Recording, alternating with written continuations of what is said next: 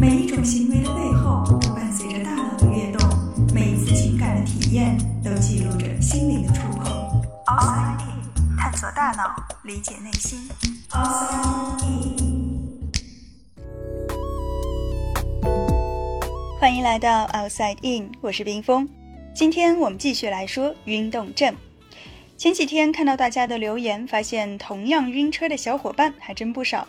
不过，不同的人对于晕车的体验似乎也很不一样。比如，有些人就说呕吐并不能减轻他的晕眩感。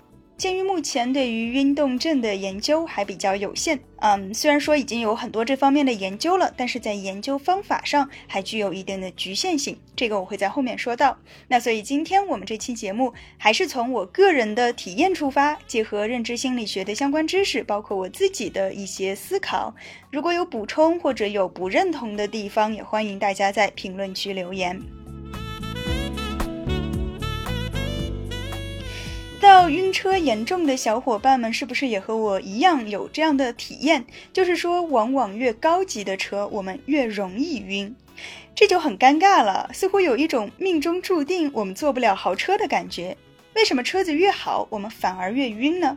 我个人觉得可能会有两个原因，一个是越高级的车，它的加速系统比较的强悍，也就是我们所谓的推背感会比较的强。但不幸的是，对于一个视觉系统和前庭系统本身就很容易冲突的人来说，强劲的加速度它只能是雪上加霜了。所以，如果你的女朋友晕车的话，千万别在她面前秀什么车技，可能当你正洋洋得意的时候，她已经难受到想哭了。那另外一个原因，我觉得可能是越高级的车，它的避震系统会更好，而导致的结果就是你的身体和座位以及车厢的相对运动会比较小。想象一下，如果你坐在公交车上，车子一颠簸，你可能整个人都会弹出座位，然后再掉下来，重新坐回位子上。那这样一来，不论是视觉系统还是体感觉系统，都会侦测到强烈运动这样的信号。那既然大家都一致认为是在运动，事情就好办多了，就不存在严重的冲突了。除了以上两点，还有一些其他的原因，比如说密闭而狭小的空间也会加重晕车的症状，所以开窗通风很重要。另外呢，自己开车它也是一个避免晕车的好方法。如果无缘坐豪车的话，那我们就开豪车吧。这其中的原因，我们就会说到一个控制感，因为当我们自己在开车的时候，是我们在控制着车辆的运动，这就相当于每一次大脑都会提前的告知各个部门，你们即将会看到什么，感受到什么，所以接下来不论发生什么，大家都不用惊慌，出现不一致那也是正常的，因为一切都在掌控之中。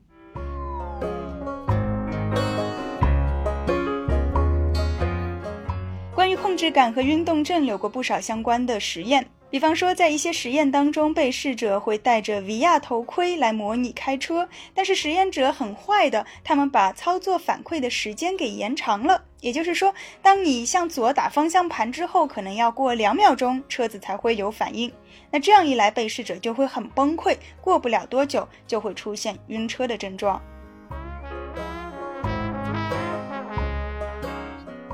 如果一切都在我们的控制当中，是不是就不会晕了呢？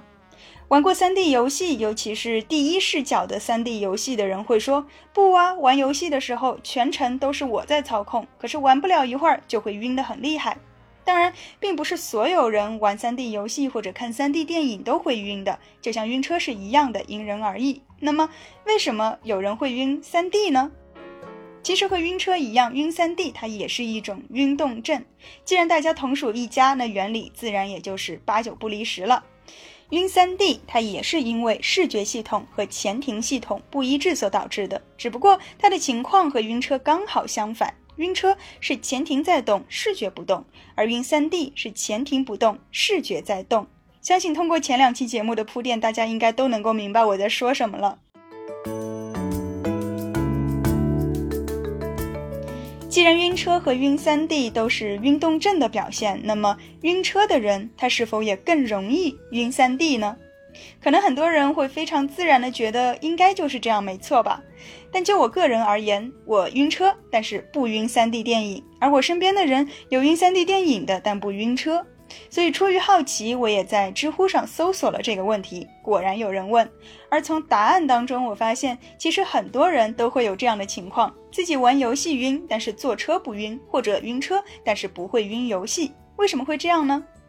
我个人推测啊，这可能和我们的眼睛捕捉运动物体的能力或者敏感度有关。比方说，有些人非常细微的移动，他都可以轻易的捕捉到。那么，当他在坐车的时候，他的视觉系统就会更容易的侦测到运动的信号，因此和运动中的前庭系统就更容易保持一致，他们的冲突就会比较小。那表现出来就是不太会晕车了。那相反，当他玩 3D 游戏的时候，屏幕中微小的移动都会被放大，那么视觉系统当中的运动信号就会比别人更强烈，而他和静止的前庭系统也就会形成更鲜明的反差，结果很快就会晕。可能听这一大段话，很多人都已经听晕了。那我们来总结一下，就是说，对运动物体的视觉捕捉能力越强或者越敏感的人，他可能越容易晕 3D，而不容易晕车。反过来，晕车严重的人，可能眼睛对于运动物体不太敏感，但它的好处就是不太容易晕 3D 游戏或者 3D 电影。而既晕车又晕 3D 的，应该两者晕的都不是太厉害吧？当然，这只是我个人的一种推测，还没有经过科学的论证。我希望将来有机会可以亲自设计一套实验，来看看到底是不是这样。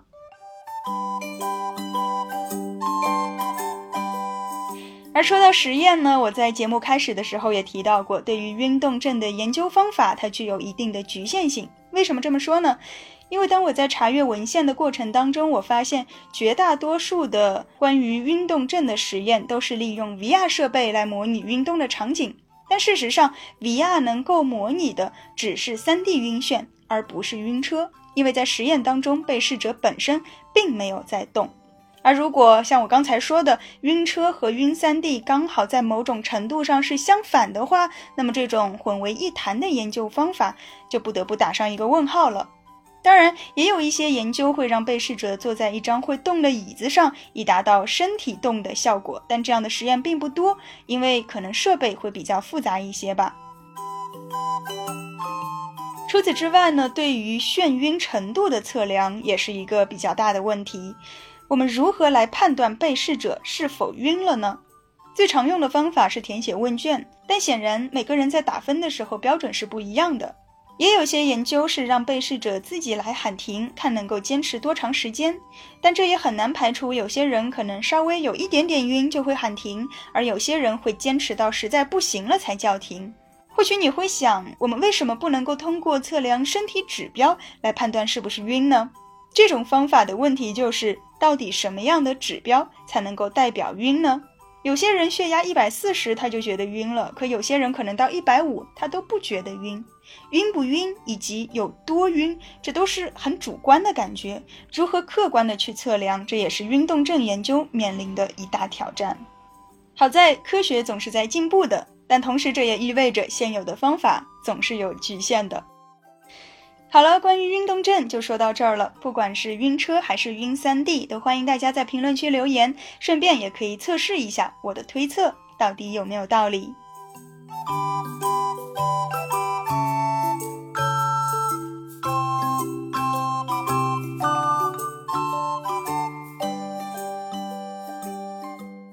探索大脑，理解内心。Outside in。